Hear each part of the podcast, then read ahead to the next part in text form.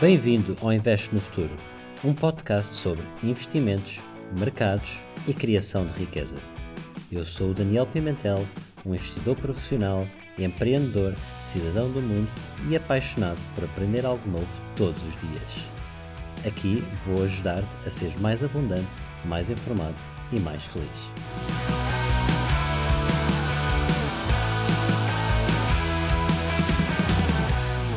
Bem-vindos ao episódio de hoje. Uh, tenho comigo um convidado muito, muito especial, uh, o professor João Pedro Nunes, uh, professor no ISCTE. o professor João Pedro Nunes foi meu professor e, e, foi desde muito cedo uma pessoa que me inspirou no mundo das finanças e dos investimentos. Ele, ele estudou no ISCTE, depois estudou no ISEG, onde fez o seu mestrado e depois foi fazer o doutoramento em Warwick, que é uma das grandes faculdades uh, no, pronto, no, no, mundo, é uma faculdade no Reino Unido e onde ele estudou uh, finanças e ele trabalha no ISCTE desde então e ensina várias cadeiras uh, de, de, finanças é, sobre obrigações, sobre opções, sobre, sobre investimentos, sobre matemática financeira. Depois, João, complementas um bocadinho melhor e o João é, é, de longe um dos maiores cérebros no mundo das finanças e ele é muito humilde e, e, vai já dizer que não, mas é verdade, ele é um dos grandes cérebros do mundo das finanças em, em Portugal e no mundo. Ele, ele tem muito, muitos artigos e muita pesquisa uh, publicada uh, em jornais e, e, só para que percebam, os jornais não é como fazer um artigo no Jornal de Negócios ou no Público. Publicar num jornal académico é um trabalho muito extensivo, é um trabalho que para muitas pessoas leva vários anos e, e para muitas pessoas, se calhar, leva 5, 10 anos. E o que eu acho fantástico no João é que ele consegue ter dois, três artigos publicados por ano. E eu não sei, João, onde é que tu consegues arranjar tempo para fazer, para fazer isto tudo, para dar aulas, para para administrar uh, uh, certos departamentos que tu, tu, lideras. Acho que lideras o departamento de matemática financeira, mas depois explicas um bocadinho melhor isso. E como é que ainda tens tempo de, de, de, de fazer a tua pesquisa? E João, bem-vindo ao episódio de hoje. Olha, muito obrigado pela, pela, pela apresentação.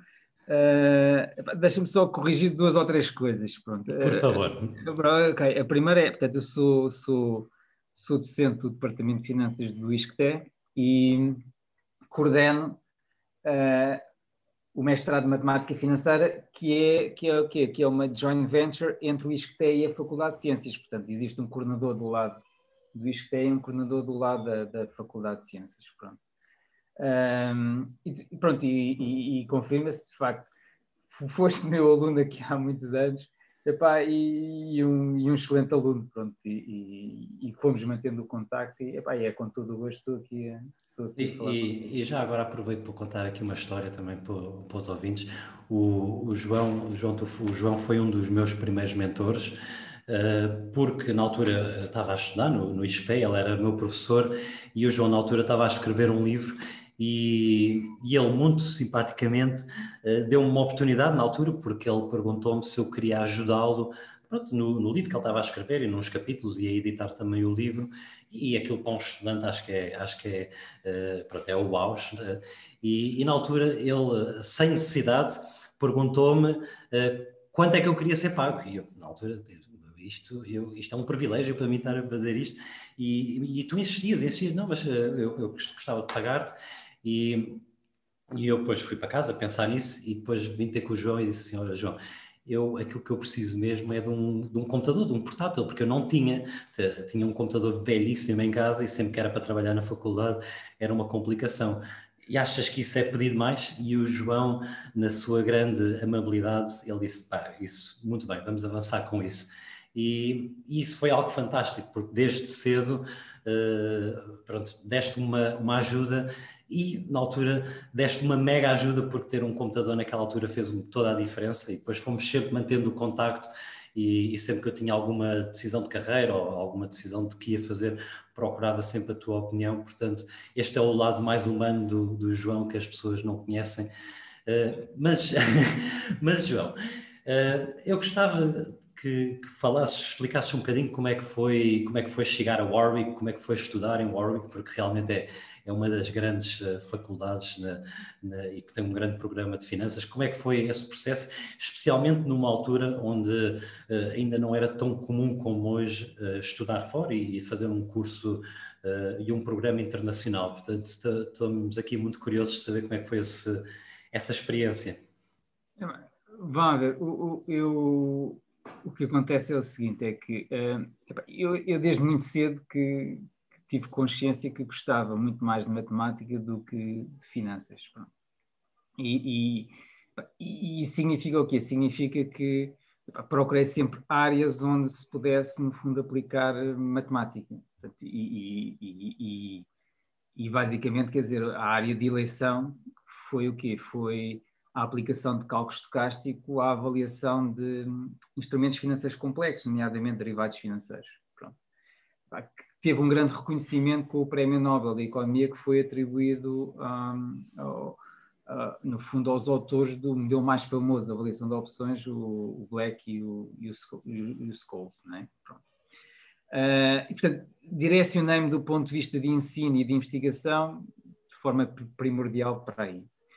Depois confluíram mais dois fatores, que foi, por um lado, na altura, julgo que agora ainda acontece, mas na altura havia um apoio financeiro dado pela Fundação de Ciência e Tecnologia para quem queria fazer o doutoramento lá, lá fora. Okay?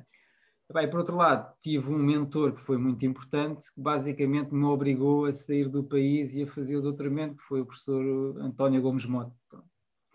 Uh, eu, eu, eu, gosto muito de viver em, em, Portugal e, portanto, para mim sempre foi muito difícil, no fundo, dar, dar esse passo. Não é? Portanto, havia um grande custo de oportunidade relativamente à, à família. Pronto. Mas pronto, mas, mas, mas, mas assim foi. Por outro lado, também em Warwick também havia ah, alguns, ah, muitas pessoas a trabalhar na área da avaliação de opções financeiras, portanto, isso no fundo juntou-se o útil ao agradável e, portanto, por um lado foi praticamente obrigado no fundo a sair e, e pronto, e fui para fui, fui para, para Warwick, pronto. A ideia foi essa. E, e, hoje ainda fazes, a grande parte do teu trabalho e de, e de, pesquisa ainda é muito sobre o, sobre o mundo das opções, certo? Epá, é, é, ou seja, portanto, eu trabalho essencialmente o quê? Eu trabalho essencialmente na, na, na, parte de avaliação de derivados financeiros, nomeadamente opções, a parte também de gestão de riscos, de riscos financeiros. Uh, e essencialmente trabalho, trabalho, nessas, trabalho nessas áreas, portanto, risco de taxa de juros, risco de crédito, avaliação de, de opções financeiras, uh, essencialmente a minha área de investigação, portanto, está centrada está centrada, está centrada. Então, João, para, para, garantir que também todas as pessoas estamos no, no mesmo nível, Uh, Explica-nos aqui um bocadinho o que é que, pronto, de forma mais eh, básica, o que é que são realmente opções, uh, produtos estruturados, como tu também mencionaste, o que é que são uh, opções exóticas, que eu sei que também trabalhas sobre isso, e o que é que são obrigações. Ok.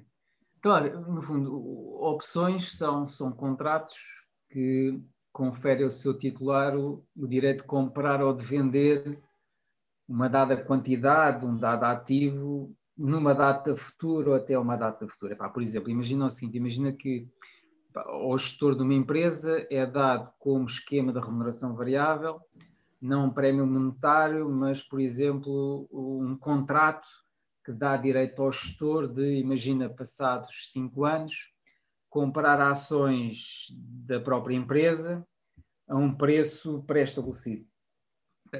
Qual é que é a lógica de um contrato deste? A lógica de um contrato deste é que eu basicamente esse contrato só vale dinheiro se eu daqui a cinco anos puder o quê? Se a ação em bolsa estiver cotada acima do preço pré-estabelecido. Imagina que eu tenho o direito de comprar a ação a 10 euros cada ação daqui a cinco anos. Esse contrato, eu só consigo ganhar dinheiro com esse contrato se eu conseguir exercer esse contrato daqui a cinco anos, pago 10 euros por cada ação, que depois em bolsa posso vender por mais do que, do que 10 euros. O raciocínio que está aqui no fundo subjacente é o quê? É que estou a alinhar o interesse do gestor com a empresa no sentido em que o contrato para ele vale tanto mais dinheiro quanto mais subir a cotação da ação em bolsa.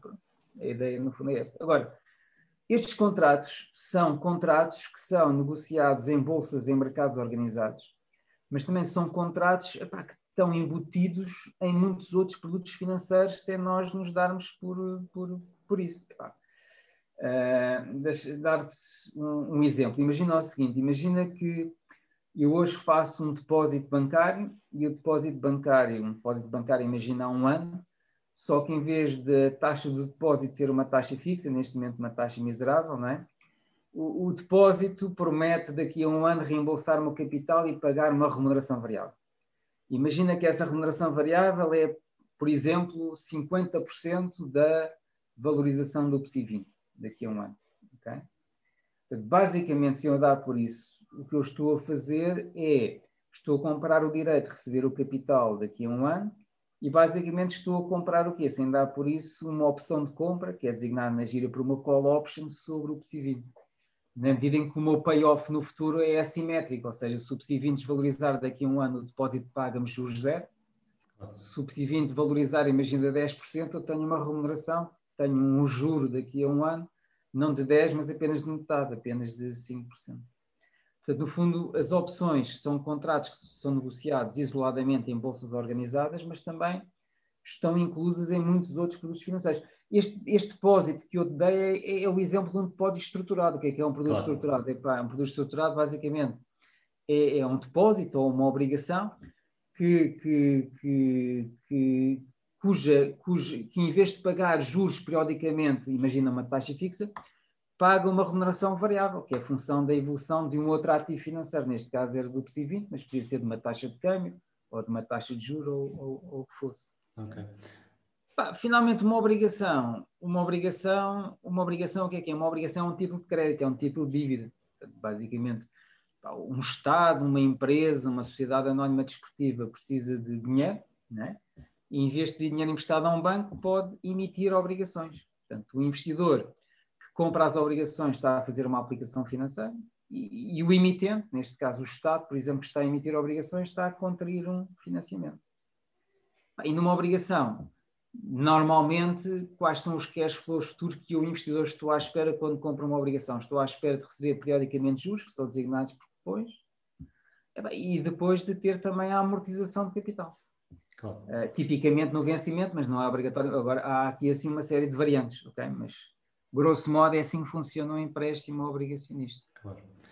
Pronto, eu, eu diria que realmente acho que o conceito de da obrigação é aquele que se calhar as pessoas estão mais familiarizadas e, e já lá vamos eh, abordar isso, mas se calhar falando aqui um, um pouco sobre, a, sobre as opções, portanto, as opções, eh, nós temos as calls, não é? que é, é o direito de, de, comprar, e temos as puts, que no fundo é, é, o, é o, direito de vender.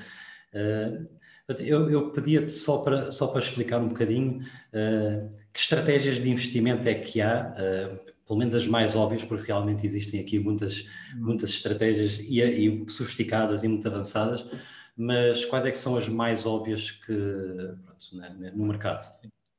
Então, a ver, isto é assim, tu, tu, no fundo, tu tens dois tipos de opções, como disseste bem, opções de compra, opções que dão o direito de comprar são designados por calls, e opções de venda, que dão o direito de vender qualquer coisa a um preço pré-estabelecido, são designados por puts. E, portanto, tens dois tipos de opções e, e, tu podes o quê? Comprar ou vender uma dessas opções. Portanto, no fundo tens, para começar, tens quatro estratégias básicas, né? Portanto, primeiro é comprar uma call.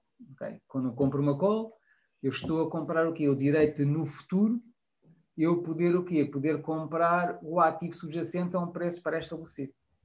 Portanto, se eu, por simplesmente, comprar uma call, basicamente o que é que é isso? É uma estratégia de especulação sobre o quê? Sobre uma expectativa subida do preço do subjacente. Imagina que é uma call sobre uma ação. Portanto, eu quando compro a call, basicamente eu estou hoje a pagar um prémio, que normalmente é uma pequena fração do preço do subjacente. Vamos pensar, por exemplo, numa call sobre uma ação. E hoje pago um prémio para ser dono da call e depois, até ao vencimento da call ou na data de vencimento, porque aqui também há duas variantes. Há aquelas opções que só podem ser exercidas na maturidade, que são designadas para opções de estilo europeu, e aquelas opções um bocadinho mais complexas podem ser exercidas em qualquer momento, desde hoje até à maturidade, que são as opções estilo americano. Mas estava a dizer isto é, se tu compras uma call sobre uma ação, não é? Imagina que compra uma call sobre uma ação EDP com vencimento daqui a um ano e com um preço de exercício de 3 euros. Basicamente significa o quê? Eu tenho o direito daqui a um ano de, se quiser, não sou obrigado, posso pagar 3 euros e passo a ser dono de uma ação EDP. Obviamente que eu daqui a 3 anos sou, exerço este direito se depois, se a ação EDP em bolsa estiver cotada o quê? A mais do que, a mais do que os 3 euros. Okay? Então, neste caso, quando compro uma call, estou no fundo a especular sobre o quê? Sobre uma expectativa de subida, neste caso, do preço da ação EDP. Okay? Se eu vender uma call, epá, se eu vender uma call, estou a assumir exatamente a posição simétrica. Isto é um, um, um jogo de soma nula, não é? Portanto, os ganhos do comprador são as perdas do vendedor e assim reciprocamente. Ou seja, vender uma call significa o quê? Significa, se eu te vender uma call, tu hoje pagas-me o prémio, ou encaixo o prémio, e eu vou rezar a todos os santinhos para quê? Para que tu não me venhas chatear. Ou seja, para que tu não, não tenhas nenhum interesse até à maturidade em exercer a call. Okay? Nesse caso, eu estou, estou a especular eh, sobre uma expectativa, neste caso, de descida do preço da, da ação subjacente. Okay? Mas é uma estratégia, uma estratégia, neste caso, uma estratégia arriscada, não é? porque o ganho máximo que eu tenho é o prémio que eu encaixo e, e, e a perda é ilimitada. Eu perco tanto mais quanto mais subir a ação no futuro. Não é? Pá, no exemplo anterior, quando eu compro uma call, eu estou a fazer um investimento que tem uma perda que é uma perda máxima que é limitada ao prémio que eu pago à, à cabeça. Okay? Ah.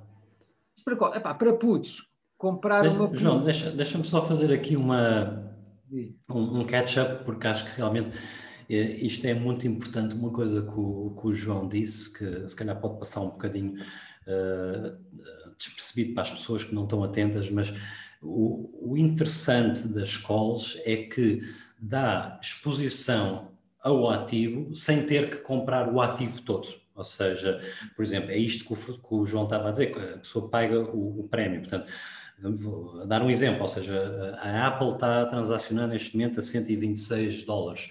Para comprar uma opção, nós vamos pagar muito menos, né? vamos pagar se calhar um euro, ou dois, dois ou três dólares, que nos dá essa exposição ao ativo. Ou seja, no fundo, nós tivemos um custo e depois, como o João estava a explicar bem, se o valor subir e passar desse valor que nós definimos, então aí estamos a ter lucro. Portanto, é uma forma, digamos, de, de ter exposição também aos ativos, investindo menos, menos capital.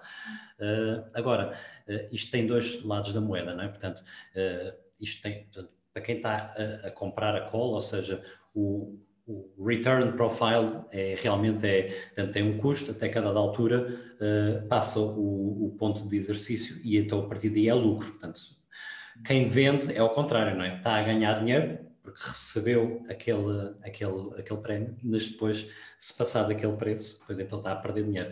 E pode ir para, para valores muito negativos. Portanto, aqui já entramos numa estratégia mais sofisticada. Portanto, João, peço desculpa por interromper, mas não, ias, explicar, ias explicar as putos, não era? Pois, exatamente, ou seja, portanto, as outras duas posições básicas envolvem o quê? Comprar ou vender não uma call, mas sim uma opção de venda, uma put, não é?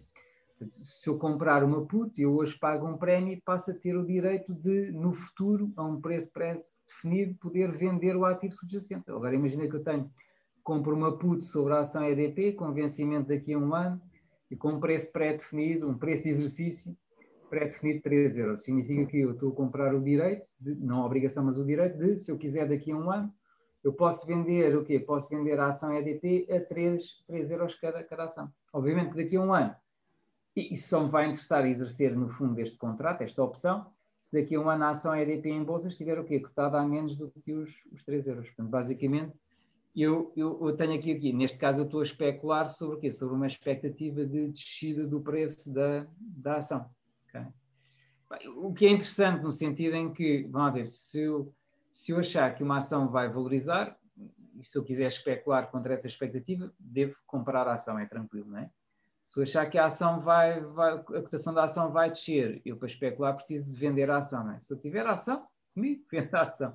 Mas se eu não tiver a ação comigo, a coisa é mais difícil. Eu posso o quê? Posso, no fundo, fazer short selling, ou seja, posso pedir a ação emprestada para, para vender a ação com, a, com o compromisso de depois a recomprar no futuro. Okay? Mas através da compra de uma put, isto é uma forma mais simples não é, de eu especular sobre, sobre uma expectativa de descida da cotação da, da ação. Eu estou a falar no subjacente como sendo uma ação, mas podia ser outra coisa qualquer, podia ser uma taxa de câmbio, uma taxa de juros, podia ser um índice bolsista ou o que fosse. Okay? E novamente, em vez de comprar a puta, eu posso vender a puta, e é a posição simétrica em que eu, ao vender a puta, eu recebo o prémio do contrato à cabeça, não é? E, e depois, no futuro, posso ser chateado se a contraparte decidir o quê? Decidir vender uma ação. E eu sou obrigado o quê? A comprar-lhe a ação, no meu exemplo, aos tais 3 euros, não é? E recebo uma ação que, em princípio, a bolsa vai valer o quê? Vai valer menos do que os, os 3 euros. Okay? Novamente, tenho aqui, se eu vender uma opção, sempre que eu compro uma opção, eu tenho perdas limitadas ao prémio pago.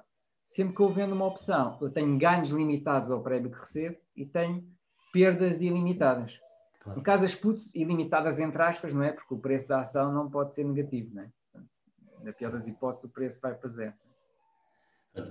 Deixa-me só fazer mais outro catch-up, porque acho que mencionaste aí uma, uma coisa muito, muito importante, que é, realmente nós quando investimos temos duas opções, não é? Ou apostar numa subida ou apostar numa descida. Portanto, a subida tipicamente chama-se long, a descida chama-se short. Uh, agora, realmente, para um investidor como nós, uh, fazer short não, não está acessível, não é? Tipicamente é para investidores institucionais que têm contas eh, de elevado valor, que tem, não, não está acessível a pessoas como nós. Mas existe um mecanismo ou um produto uh, fácil de ter um efeito idêntico, que é realmente isto que o João estava a explicar, que é comprar uma, uma put option. Portanto, uma put option é comprar o direito de vender algo. Portanto, se eu, eu compro o direito de vender algo a um preço, se o preço naquela data vai estar menor, portanto, é um ganho que eu estou a ter. Agora, o que é que, esse é, um, esse é o primeiro ponto que eu achei muito importante no que tu disseste, o segundo ponto que, que é muito importante nisto é realmente o, o perfil de, de, retorno, ou seja, quando se compra uma, uma, uma put option, uh, uh, nós temos um, um, custo limitado, mas temos um ganho ilimitado. Uh, o reverso é para quem a vende, portanto, quem a vender put options acaba por ser uma, uma estratégia muito arriscada, portanto, uhum. acho que é, também é preciso mencionar isto. Agora, uh, João, eu queria te fazer uma pergunta, que é, uh, em geral, as, as opções são relativamente complexas de, de calcular. Portanto, sem entrar aqui em grandes detalhes, eu só gostava que explicasses um pouco como é, como é que se calcula uma, uma opção, mas mais importante que isso é até que ponto é que é execuível um investidor normal uh, portanto, estar a calcular e, e comprar estes produtos um pouco mais complexos. Então, peraí, eh, antes de responder à tua pergunta, deixa-me só voltar um bocado atrás, que é, eu falei naquelas quatro posições básicas e nós estávamos a. Ah, eu estava a falar em, na, na, especulação sobre uma expectativa de subida do preço ou descida do preço. Mas esquecemos de uma coisa que é importante, que é as opções permitem fazer outra coisa, que é especular, tentar ganhar dinheiro, uh, não com, não sobre uma expectativa de subida ou descida do preço, mas sim sobre uma expectativa de fraca ou forte volatilidade. Ou seja, eu posso combinar contratos de opções que me permitem ganhar dinheiro, por e simplesmente não interessa se o preço da ação vai subir ou descer, mas desde que suba ou deixa pouco, eu ganho dinheiro. Ou ao contrário, posso fazer também desenhar o quê? Carteiras de opções que me dão um payoff positivo na maturidade se o quê? Se a volatilidade for, for grande. Ou seja, não interessa se o preço vai subir ou descer, mas se vai descer ou subir ou subir muito. Okay? para isso eu não posso, e isso é construído não assumindo uma das quatro posições básicas, mas sim misturando essas mesmas posições básicas. Agora, respondendo à, à tua questão sobre João, a avaliação do João, só uma que são as chamadas straddles e... Pronto, sim, os strangles, straddles, é, exatamente. exatamente, é exatamente isso. É exatamente. Agora, relativamente à avaliação de opções, epá, relativamente à avaliação de opções, a avaliação de opções é, é, é, é, complicada de ser, de ser feita, mas isto é assim. Eu basicamente, para avaliar uma opção, eu preciso de modelizar a distribuição de probabilidades do preço do ativo subjacente. Porquê? Porque, para, no caso de uma call ou da put sobre a EDP, o, o, aquilo que eu vou ganhar ou perder com o contrato depende em última instância de quê? De qual é que é a cotação que a EDP vai fazer daqui a um ano na Euronext Lisboa, ok? E, portanto, eu para avaliar uma opção, o primeiro passo consiste em escolher o quê? Escolher uma distribuição de probabilidades para, neste caso, o preço da EDP daqui a, daqui a um ano, ok? E aí existem não sei quantos modelos possíveis. Existe uma literatura vastíssima, isto é, o modelo mais célebre é, no fundo, a distribuição de probabilidades de logo normal que resulta do tal processo de Black-Scholes, que é o tal modelo famoso que deu origem a um prémio Nobel, foi o primeiro.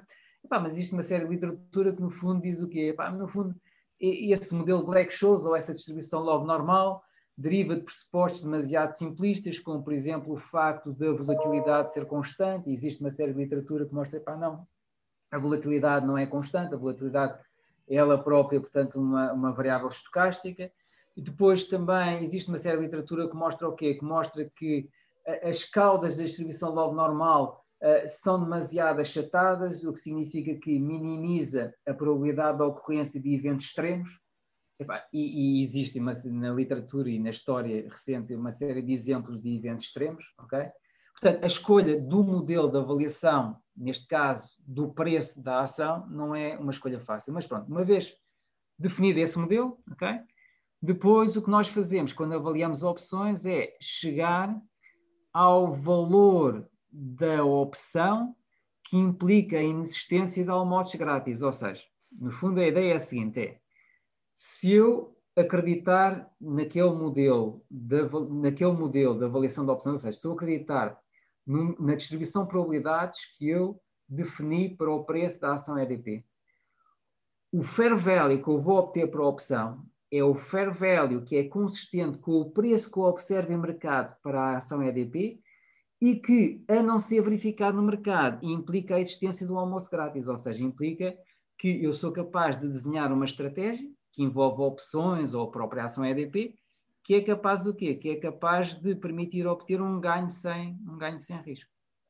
Portanto, isto é assim, o valor da opção vai depender de várias variáveis, das taxas de juros, do prazo da opção, do preço de exercício, do preço da ação subjacente, mas aqui o elemento determinante para chegar à forma de avaliação é a distribuição de probabilidades que eu assumo para o preço da, da ação.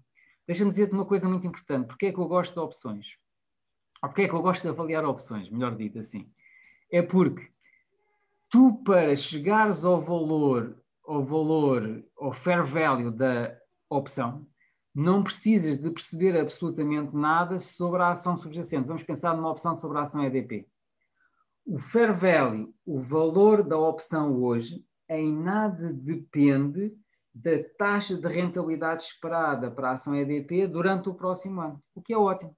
Ou seja, eu costumo dizer às vezes a amigos que epá, eu vivo feliz ou seja, nós, isto é assim, nós, nós na rua, nós vivemos na medida de probabilidade física. Se quiser comprar um carro ou uma mobília nova, não é? Eu tenho vários stands, várias marcas, epá, e tenho a minha função de utilidade na cabeça e de forma subjetiva eu consigo chegar à minha escolha. Okay?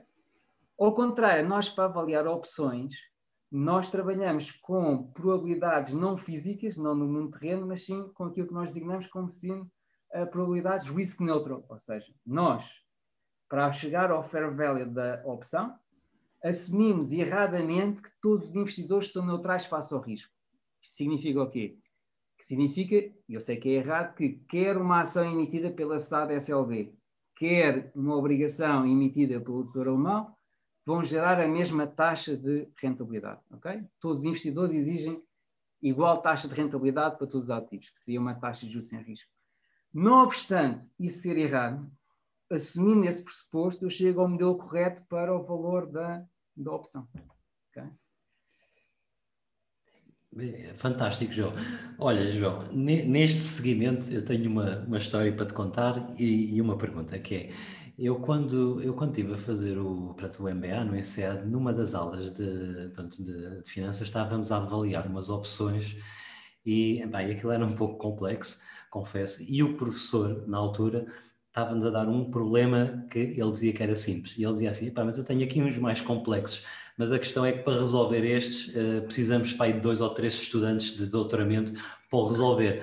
E aquilo ficou-me sempre na cabeça, que é realmente para, para calcular o valor de uma, de uma opção é complexo. E, e pergunto-te uh, até que ponto é que. Uh, não há uma, uh, um, não é um mercado se calhar mais ineficiente, ou seja, em que se calhar um investidor mais astuto, mais sofisticado, não tem uma vantagem sobre um investidor pronto, menos, menos sofisticado, menos astuto.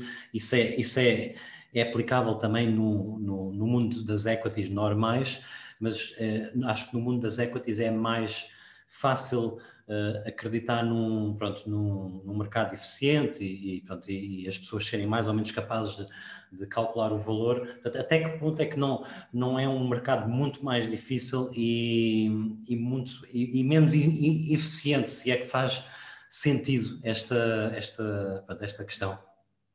Eu acho que sim, ou seja, como é que isto funciona? Funciona da seguinte forma, que é, como eu disse, para chegares ao fair value da opção, depois comparas com o market price para saber se deves comprar ou vender. Para chegares ao fair value, tu precisas de mobilizar a distribuição de probabilidades, neste caso do preço da ação EDP. Ou seja, precisas basicamente de um modelo. Epá, esse modelo é paramétrico, depende de parâmetros, e esses parâmetros, têm que, antes de usares o modelo, tens de estimar os parâmetros. Tipicamente, o que é que se faz? O que se faz é calibrar um modelo. O que é que significa calibrar um modelo? É definir alguns fundamentais, por exemplo, o preço da ação, o preço de algumas opções suficientemente líquidas, normalmente aquelas que estão, se designam por at the money, portanto, aquelas opções em que o, o preço de exercício está próximo do preço do ativo subjacente. Ou seja, eu escolho alguns benchmarks suficientemente líquidos e vou obrigar, vou escolher os parâmetros do meu modelo para obrigar o meu modelo a replicar exatamente o preço de mercado desses fundamentais, por exemplo, dessas algumas opções, cujo preço eu não discuto. Okay? E a seguir, o que o meu modelo vai ser capaz de fazer é dar-me o fair value das outras opções, para outras maturidades, para outros strikes, que é consistente com o preço de mercado desses mesmos benchmarks. Ok?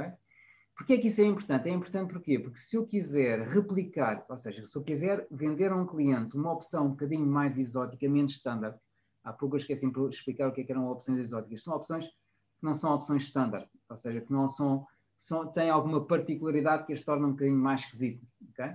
Mas se eu quiser, no fundo, vender a um cliente uma opção menos standard, eu consigo o quê? O meu modelo consegue fazer o pricing dessa opção menos standard. Mas mais importante do que isso, o meu modelo permite-me replicar essa opção menos standard através de uma combinação das outras opções benchmarks que eu tomei o quê? Que eu tomei por base para calibrar o meu, meu modelo. Okay? Portanto, respondendo à tua questão, isto é, uh, para fazer, no fundo, trading no mercado de opções é preciso um bocadinho mais de sofisticação em termos de qual é que é o modelo de, de avaliação que eu vou utilizar. Sim, claro. Acho que sim. Portanto, portanto, João, acho que já, já conseguimos deixar aqui as pessoas uh, bastante confusas com estes termos todos, mas, mas acima de tudo, há, acho que há aqui dois ou três conceitos que, que o João explicou, que tu explicaste que são, para mim, que são críticos. Em primeiro lugar, Uh, para um investidor normal, ou seja, isto não é propriamente um mercado que se calhar eu recomendo, eu próprio não, não uso uh, calls e puts, mas para um investidor normal, uh, embora seja difícil calcular o, o, fair value, aquilo que eu posso dizer é que se vocês têm, querem ter exposição a um ativo e vocês acreditam profundamente que aquele ativo, seja a Apple, seja EDP, ou, o que quer que seja, vai crescer e vocês não querem estar a investir, se calhar, tanto dinheiro, uma call option pode ser uma opção, porque tem, tem exposição a esse ativo investindo muito menos. E o inverso também se aplica uh, quando se vocês têm uma esperam que um ativo vá descer e querem uh, apostar nisso, uh, as, as puts é, é uma forma de o fazer. Agora, eu só vos faço aqui uma grande ressalva que o João falou, mas não fomos muito a fundo a isso, é que realmente as, as options, elas estão, elas têm o elemento tempo, não é, não é, não é, não é, não é infinito, ou seja, é, é finito. E, eu, e é, é costuma-se dizer muito aquela coisa que é o mercado pode continuar mais tempo irracional que eu líquido. Portanto, este, é por isso que eu não, não gosto de usar as opções por causa disso, porque acho que tem este elemento de, de, de temporal que pode, pode estar num mercado irracional durante mais tempo do que aquilo que, que é a minha opção e, e perdi. Mas, portanto, Agora, João, acho que, acho, que, acho que era porreiro avançarmos aqui um bocadinho para as obrigações, porque acho que é realmente um tema que é, que é muito, uh, muito importante, se calhar, para a grande maioria dos investidores, porque acho que os investidores mais conservadores é, acaba por ser uma, uma forma de. Ou, ou um ativo, de, sendo um ativo de rendimento fixo, acaba por ser uma das opções principais que as pessoas têm para investir. Portanto, eh, já explicaste há bocado o que é uma obrigação. Eh, eu lembro-me perfeitamente das nossas aulas e lembro que tu falámos muito sobre a yield to maturity e se, e se, há coisa que eu me lembro e que sempre ficou comigo foi que a yield to maturity é, é, é de longe talvez um dos conceitos mais importantes no que toca a obrigações. Portanto, eu pedi para explicares um bocadinho o que é que é isto da yield to maturity e qual é que é a diferença de yield to maturity para cupão, porque acho que há muitas pessoas que fazem essa, essa perdem-se logo nessa distinção tão básica que, que é muito importante. Sim, sim, é, isto é uma obrigação, pode ter um cupom alto e pode ter uma yield to maturity miserável e vice-versa, ou seja, não há a ver. O, no fundo, o que é que é yield to maturity? É, é, é, é uma medida que mede a taxa de rentabilidade que eu obtenho se hoje comprar a obrigação e se aguentar a obrigação comigo until maturity, ou seja, até à maturidade. Okay? Uh, portanto, essa taxa de rentabilidade vai depender de quê? Depende da taxa do cupom. Quanto mais altos forem os cupons, maiores vão ser os cash flows que eu vou receber, portanto, maior a, maior a yield, maior a rendibilidade que eu vou obter. Epá, mas, mas a yield, ou seja, a rendibilidade que eu vou obter, não depende só da taxa do cupom, depende também do quê? Do preço ao qual eu hoje vou comprar a obrigação. Quanto mais alto for o preço ao qual eu hoje compro a obrigação, pior a yield, ou seja, menor a rendibilidade que eu vou obter. Okay?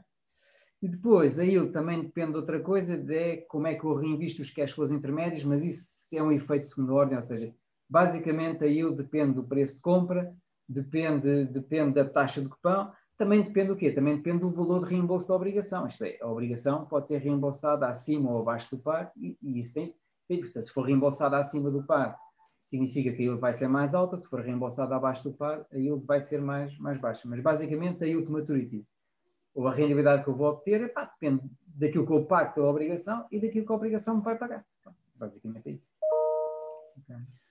No, no, fundo, a yield to maturity acaba por ser o, o, o, indicador de referência, porque é o que diz qual é que é o rendimento que a pessoa, no fundo, está a ter, porque eu acho que é, este para mim é, é, é o conceito mais importante. Uh, João, diz-me uma coisa, a yield to maturity é, é, é algo que é tipicamente uh, disclosed, ou seja, as instituições que o vendem são obrigadas a, a reportá-lo, ou isto acaba por ser uma coisa que, que, o, que o investidor tem que calcular? Não, não, não, não é obrigatório o emitente fazer, fazer o quê? Fazer o disclosure da, da yield, porque. Uh, mas, mas, por exemplo, se tu olhares para um, para um screen da Bloomberg, a Bloomberg tem lá o valor de cotação da obrigação e ao lado tem lá, tem valor de cotação de BID e o ASC e ao lado tem lá duas colunas, com claro. o maturity associado ao BID e associado ao ASC. E no Excel existe uma função muito simples que, é, que se chama mesmo yield e calcula facilmente a yield. Agora, Vamos ver, a yield, isto é assim, a yield, a yield vai haver, a yield só é a rendibilidade que eu vou obter se eu aguentar a obrigação comigo até à maturidade. E na atual conjuntura, na atual conjuntura, por exemplo, na zona euro, em que estamos a viver com taxas de juros negativas, epá, cada vez mais no mercado de, por exemplo, no mercado de obrigações do Tesouro, a yield torna-se cada vez menos importante, porque epá, no mercado obrigação de, de, obrigações do Tesouro, se hoje for comprar uma obrigação do Tesouro alemão, ou mesmo a obrigação do Tesouro português, ou seja, muito provavelmente, e se eu aguentar a obrigação até à maturidade, vou ter uma yield negativa. Portanto, a única hipótese que eu tenho de ganhar dinheiro com obrigações do Tesouro, por exemplo, alemão, é não aguentar a obrigação até à maturidade. Basicamente é, é vender a obrigação antes da maturidade a um preço mais alto do que o preço que eu, que eu comprei. Porque, no fundo, há aqui um conceito muito importante que o, que o, que o João está, está, a falar, é que realmente o preço, as obrigações têm um preço, né? portanto, uhum. uh, o preço da obrigação também varia, ou seja, uhum. uh, se as taxas mudarem, o preço da obrigação muda. Agora, o que é que é, o que é, que é, o que é, que é importante e muito interessante nas obrigações? É que se a pessoa comprar e esquecer-se e só voltar a pensar naquilo na maturidade, a pessoa sabe exatamente o rendimento que teve, ou seja, é aquela yield to maturity que foi calculado ao início. Agora, se a pessoa, agora o preço da, da obrigação vai variando. Agora, se eu não esperar até à maturidade e por alguma razão quiser vender antes, aí estamos sujeitos uh, pronto, aos movimentos da inflação, aos movimentos da, das taxas de juros. Portanto, neste contexto, eu aproveitava para te perguntar um bocadinho que é uh, obrigações. Uh, há uns anos atrás era realmente o, aquele produto-chave. Acho que nós crescemos uh, a olhar para as obrigações como aquele produto-chave. Mas neste momento as obrigações estão com yields uh, tão baixas uh, que eu até, até me pergunto uh, por que investir em obrigações neste contexto? Especialmente com uma expectável subida das taxas de juros, ou seja, em que o preço da, das obrigações pode ser. Portanto, o, o que é que leva as pessoas neste contexto a, a investir em, em, obrigações? Sim, ok.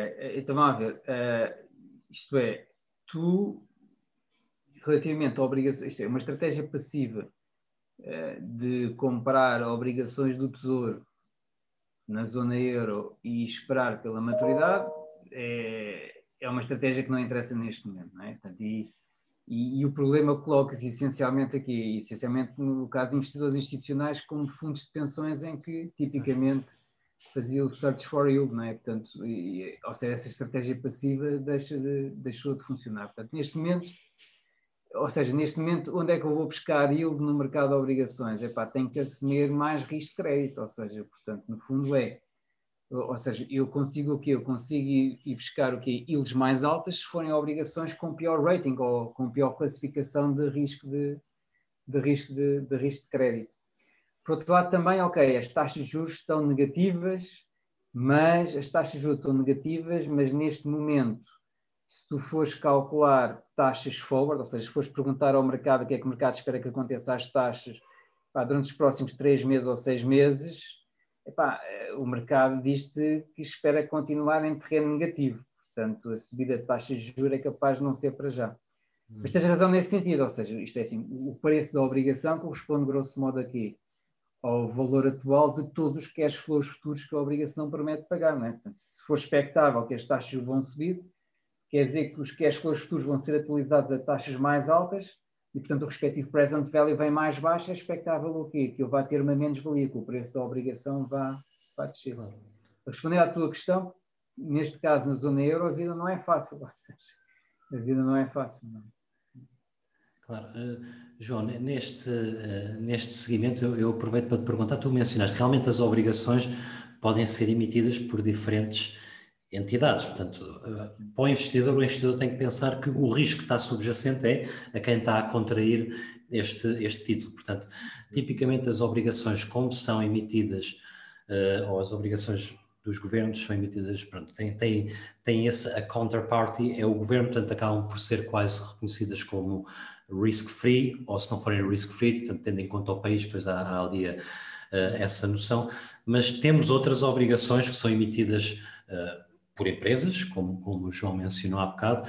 Uma coisa que acho que, que é mais de, do foro dos Estados Unidos, temos obrigações também municipais e, e, portanto, hoje em dia, para quem anda, se calhar, à procura de um pouco mais de yield, para onde, para onde, é, que deves, para onde é que a pessoa deve se, se virar? É, se calhar é mais para este, para este mercado de corporate...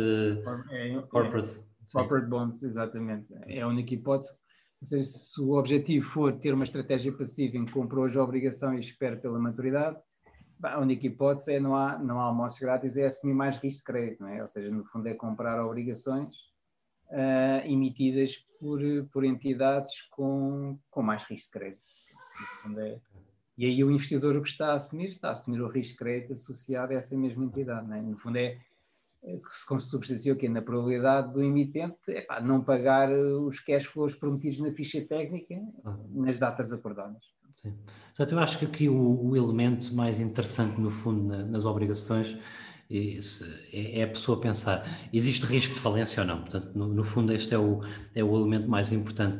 Uh, no caso das, das obrigações uh, de, de corporativas, a forma como vocês têm que pensar é: existe uma avaliação para aquela empresa, os primeiros a receber dinheiro em caso haja uma falência são, são os, os, a malta da dívida, só depois então é que vem a malta do equity, das ações. Portanto, se vocês olharem e pensarem em, em, em empresas boas, e essa é outra discussão, mas se olharem para empresas boas, como por exemplo a EDP, Apple, não sei o que mais, são empresas em que o risco de falência é muito, muito baixo. Portanto, por consequência também as ilhas também vão ser um bocadinho mais baixas, mas portanto essa é realmente um, local para onde a pessoa pode olhar.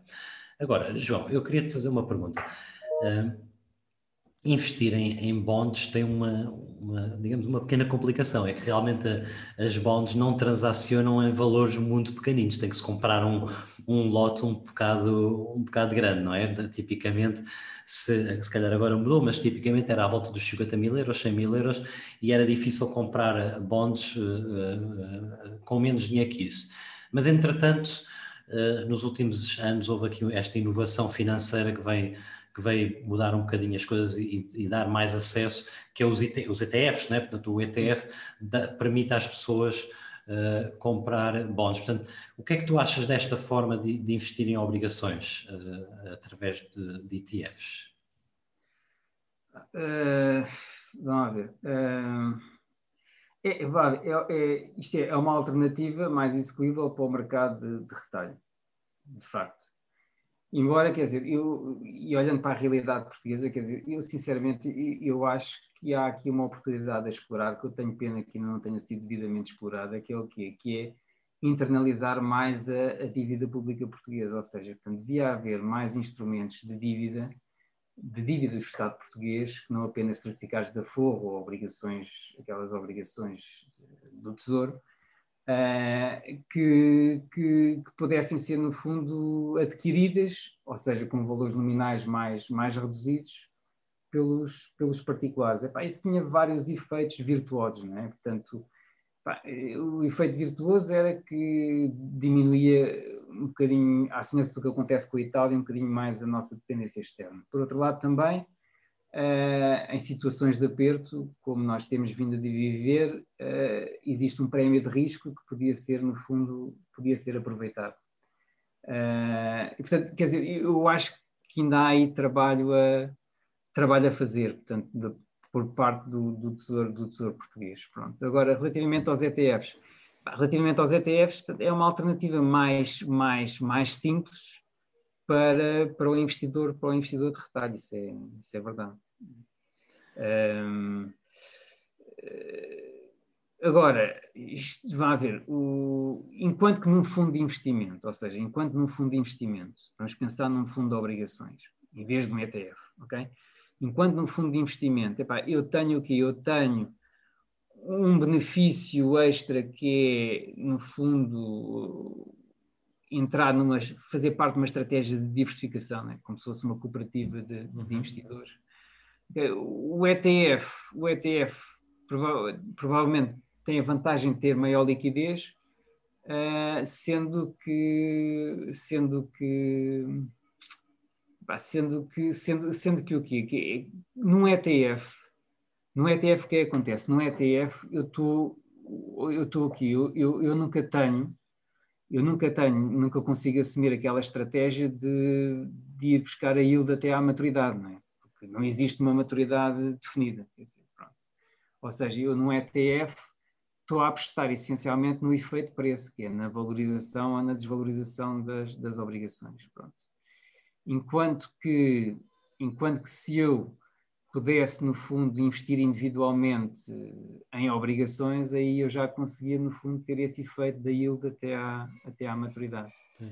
Mas pronto, vão ver, é, é, existem ETFs agora sobre praticamente tudo, não é? Sim, sim, e é uma forma, se quiseres forçar um bocado a de democratizar, no fundo, o acesso a uma série de instrumentos que, de outra forma, um investidor particular como eu não conseguia, não conseguia não conseguia aceder. E, e, tem, e tem a vantagem que realmente são, tendem a ser muito baratos, portanto, o custo de, de investir num ETF, normalmente isso é, é, costumam ser muito baratos, mas isso que tu mencionaste, eu acho isso muito, muito importante. Uh, e acho que também é algo que a maior parte das pessoas não está desperta a isso, que é enquanto que a pessoa, quando compra uma obrigação, recebemos o dinheiro na maturidade, ou seja, sabemos o que é que vai acontecer na maturidade, eh, o mesmo não acontece com as ETFs, porque as ETFs não têm maturidade. Portanto, eu, eu sempre, sempre, tive este, este, sempre tive esta dúvida, ia-te perguntar, mas tu já, já avançaste, porque, de certa forma, as obrigações mitigam o risco da subida das taxas de juros. Mas não acontece o mesmo com os ETFs. Portanto, eh, essa dinâmica para mim causa-me desconforto, porque eu se invisto numa, num título de rendimento fixo, eu espero ter o rendimento fixo. Sim, sim. Certo? não acontece com os ETFs. Pois, pois acho, que, acho que essa é uma observação muito importante. Uh, João, já agora, uh, falámos um bocadinho sobre o, sobre o, o Estado português, portanto agora já é mais uh, subjetivo. até que ponto é que, portanto, é que se, se a Euribor subir, até que ponto é que o Estado, é que tu achas que o Estado português está capaz de, de sobreviver à falta de uma melhor palavra e até que ponto não será arriscado uh, pronto, certificados de aforro e, e, outros produtos neste contexto? Hum. Ah, vá, o, o, o, isto é assim, as taxas de juros podem subir por duas razões, uma boa e uma má. A primeira razão é é, é resultado da recuperação, recuperação económica. Isso é o que toda a gente iria, toda a gente deseja, não é? E nesse caso, nesse caso, não tem problema tu suportares o maior custo de dívida, apesar do Estado português estar super endividado, não tem problema suportares o maior custo da dívida na medida em que a base não é, do rácio da dívida sobre o PIB, o PIB também está, também está a crescer. Pronto, ok? Agora, uh, há uma segunda hipótese, né? essa segunda hipótese é que é assustadora, que é que é o quê? Que é as taxas de juros, subir, ou seja, nós despegarmos do pelotão, não é? Portanto, as taxas de juros subirem por um prémio de risco, não é? Pronto. E a coisa torna-se complicada, é pá, porque o peso da nossa dívida pública é, é, enorme. Não sei se te lembras, mas na altura de entrada da Troika em 2011, o Ministro das Finanças da altura, no fundo, estabeleceu como threshold, como limite, os 7% para a yield da dívida das obrigações do Tesouro Português. Epá, 7% já, epá, já, Aquilo já é uma aquilo é um arranha-céus, não é? Qual é que é a economia mesmo da zona euro? Nós não crescemos nada há 20 anos. Qual é que é a economia da zona euro? Cresce a taxa de 7% ao ano. Nenhuma cresce, não é? Pronto. Portanto, eu percebo a tua pergunta, no sentido em que, com o nosso crescimento miserável, como é que nós conseguimos, conseguiríamos acomodar, não é? Uma subida na, no, custo da, no custo da dívida. quer dizer, eu acho que aí a decisão será, será essencialmente política, não é? Portanto, é, se se, se a Europa prosseguir num caminho de, não estou a dizer se é bom ou se é mau, de mutualização da dívida, como já está quase a ser aberto o precedente, não é? Ainda estamos à espera do, do, Tribunal, do Tribunal Constitucional Alemão, não é? Portanto, mas se avançar por aí, provavelmente não vamos despegar do pelotão. caso contrário, quer dizer, caso contrário, as fragilidades mantêm-se todas, não é? Quer dizer, seja, não, não, resolvemos, não resolvemos absolutamente nada. Claro. É? João, só para terminar aqui a, a questão da temática das, das, obrigações, portanto, acho que, acho que falámos um pouco na. Ah, mas deixa-me dizer uma coisa, oh, Daniel, tu estavas a perguntar, epá, mas, mas será que não é demasiado arriscado investir Sim. em certificados de voo? Epá, quer dizer, isto é assim, repara uma coisa, se for extremamente arriscado investir em certificados de fogo, também vai ser ainda mais arriscado ter depósitos bancários. Não é? Sim. Ou seja, é uma packing order. Sim, sim, sim, sim mas, uh, mas acaba por ser um, um tema importante a pensar, não é? Como é que a pessoa vai alocar o, portanto, o seu capital, o seu portfólio, mas, mas João, neste, neste seguimento nós falámos muito da, das yields e, e, eventualmente até de uma expectável subida da, das yields. Um, até que ponto, e novamente isto é subjetivo, até que ponto é que isto não poderá ameaçar o mercado das ações, porque o mercado das ações tem subido imenso, tem sido um, também tem sido um reflexo de não haver outras opções, se calhar, para investir, não é? Porque os investidores que antigamente investiam em bonds agora acabam por ter que ir, obrigações, acabam agora por ter que ir à procura de outros ativos e, e de certa forma isso tem inflacionado também o preço das ações. Portanto, até que, até que ponto é que esta subida das yields não poderá aqui ameaçar o mercado das equities, o mercado das ações? Isto é, poderia-se se a subida das yields resultasse do maior uh, custo do endividamento das empresas, não é? Porque isso iria ter um reflexo negativo sobre o mercado de ações. Epá, mas, quer dizer, por acaso, eu até acho, ou seja, reza todos os santinhos para que consigamos o que o mais rapidamente possível sair desta armadilha em que nós estamos de taxas de juros negativas. E, quer dizer, e não se está a vislumbrar a curto prazo pois. como é que nós vamos sair, como é que vamos sair daqui. Os Estados Unidos, depois da crise subprime, rapidamente passaram para terreno positivo. Bem, nós continuamos neste ram-ram em que, epá, tomara eu que as ilhas passassem, no caso das obrigações do Tesouro, para terreno positivo, claro. por uma razão virtuosa, não é? Claro. E, portanto, eu, dizer, eu acho que o risco, o risco está em nós continuarmos, continuarmos o quê? Continuarmos nesta armadilha de claro. taxas negativas. Claro, claro, claro. Então, João, diz-me diz uma coisa. Uh, a nível de, de investimentos, que, que, tipo de investidor é que tu és? Ou seja, como é que é o teu estilo de investimento? É, és uma pessoa mais ativa, mais passiva, mais conservador, mais agressivo? Ah, que ativos é que privilegias mais? Oh, oh, oh, Daniel, se calhar devíamos ter começado por aí. Ou seja, tu antes de me teres feito essas perguntas todas, essa se calhar devia ter sido a primeira. E o pessoal ficava lá com todo esclarecido. Epá, eu sou um investidor, eu sou um investidor epá, um investidor que sou uma nulidade, ou seja, epá, o meu portfólio resume-se a quê? Resume-se a imobiliário e depósitos bancários, mais nada. Quer dizer, vamos ver, há, há duas razões para isto. A primeira razão é que eu sou funcionário público, portanto, também não tenho muito dinheiro para, para investir, né? E a segunda razão é que eu tenho um perfil de aversão ao risco epá, enorme, que é um defeito, epá, mas tenho. Portanto, quer dizer, eu gostava de dizer que no meu portfólio tenho ações e tenho obrigações, é para não tenho nada. Não tenho mas é, é, um, é um estilo muito conservador, e, mas eu acho que ter a exposição a, a algo mais de rendimento fixo e ter a exposição a imobiliário, portanto, um, eu chamo isso de real assets, eu acho que é uma, uma estratégia. Uh, mas muito... imobiliário é, é muito pouco, muito pouco, muito pouco. Mas também és empreendedor, eu, eu, sei, eu também, também sei que tens aí uns investimentos empreendedores, portanto também acaba por ser uma forma de, de investir uh, menos convencional, digamos assim. Olha, João, agora se calhar só, uma, só para finalizar, umas perguntas que eu gosto sempre de fazer aos, aos meus convidados, mais do foro pessoal. Uh, algum livro favorito que tenhas, algum livro que queiras recomendar aqui às pessoas, ou algum livro que tenha impactado, algum livro que tenhas lido recentemente, que tenha ficado na memória?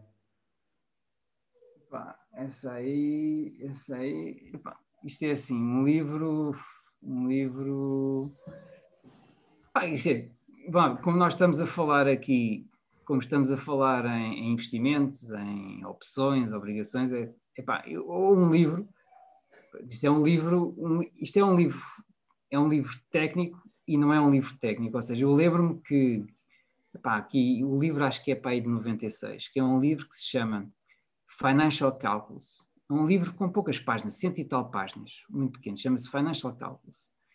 É, e já não me lembro dos autores, acho que um deles era um sujeito chamado Baxter. Financial Calculus, sim. É pá, é de 1990 e picos.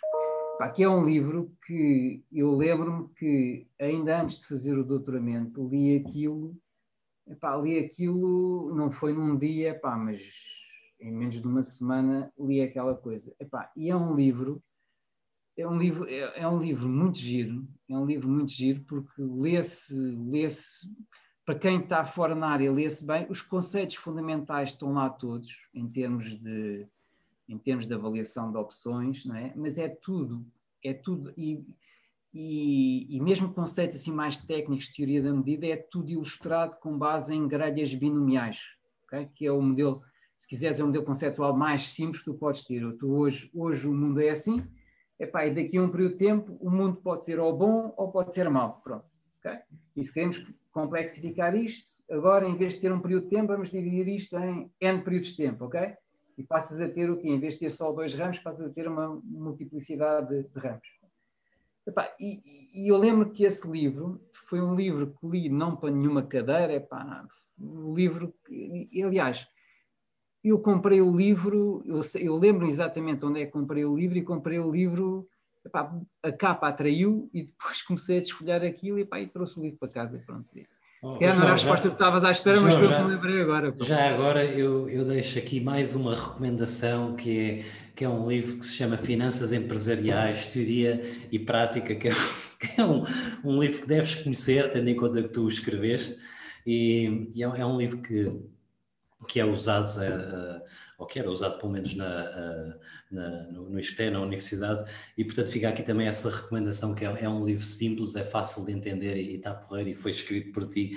Foi não, não foi escrito, ou seja, eu participo lá como autor, mas somos, somos vários, somos vários autores, assim como de investimentos autores. financeiros. Pá, eu já não dou nenhuma cadeira de finanças empresariais há, há muitos anos, mas eu sei que esse livro, por acaso, continua a ser, continua, continua a ser utilizado. É, realmente é, é um livro que foi muito importante.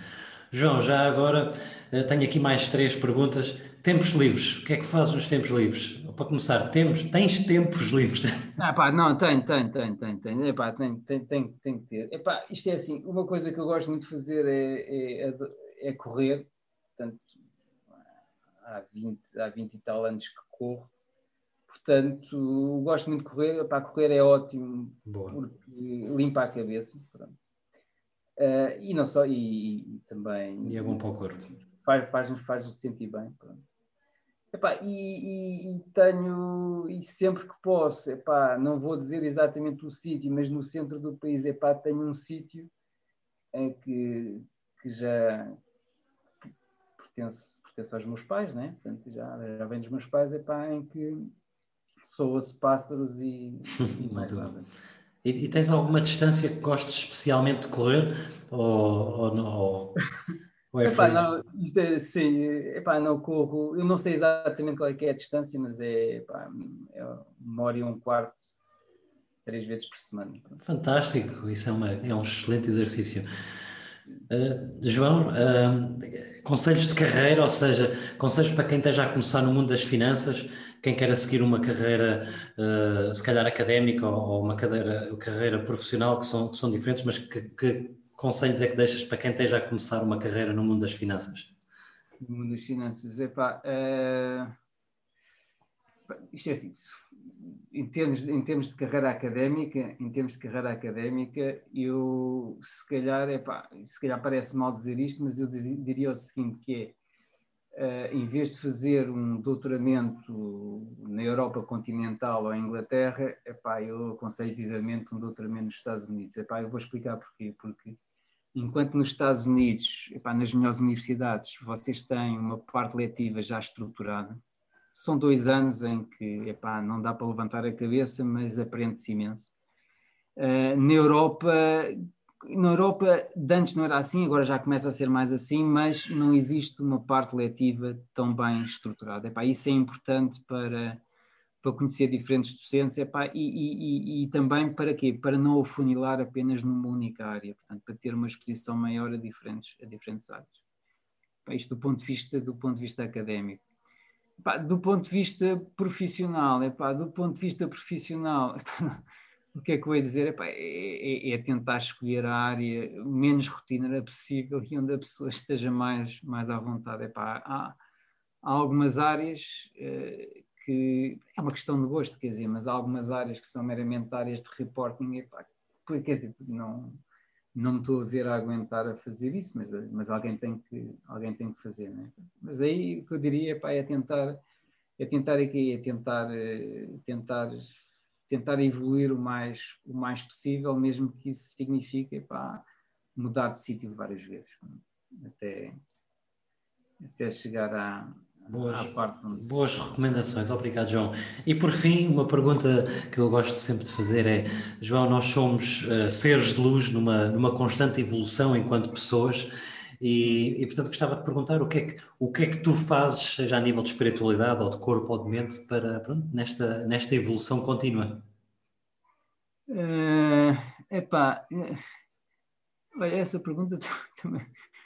Essa, essa, pergunta é difícil. É difícil porquê? Porque epá, isto é assim, o, o, o essa pergunta é difícil. É difícil porquê? Porque o trabalho, ou seja, eu faço o trabalho que faço com gosto, ok?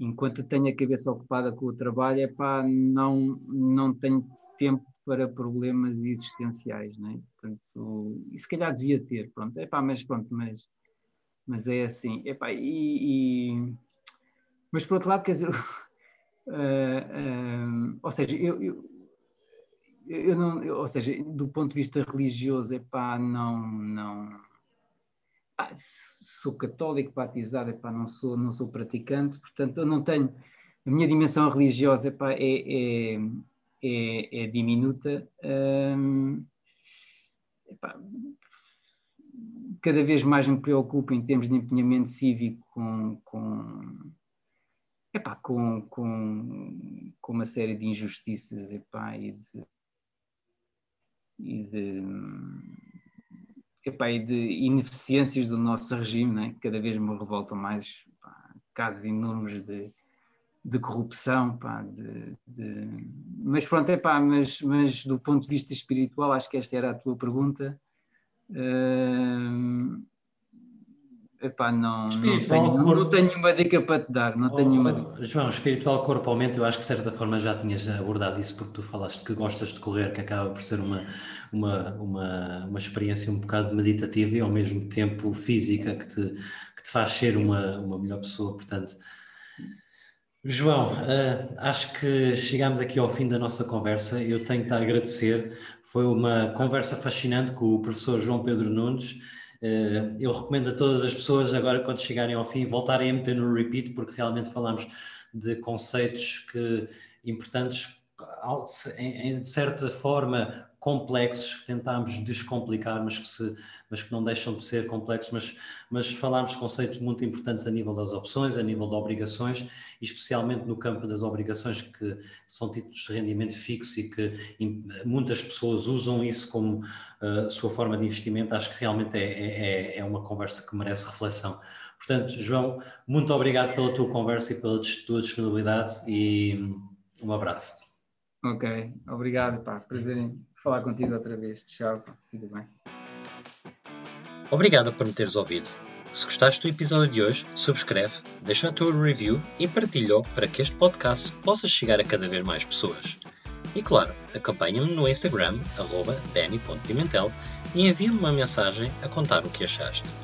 Para saberes mais sobre mim e encontrares informação adicional de cada episódio, visita o meu website www.danielpimentel.pt. Atenção! Todas as opiniões expressas por mim e pelos meus convidados são apenas para efeitos educacionais, não são recomendações de investimento e não reconhecem as tuas condições financeiras específicas.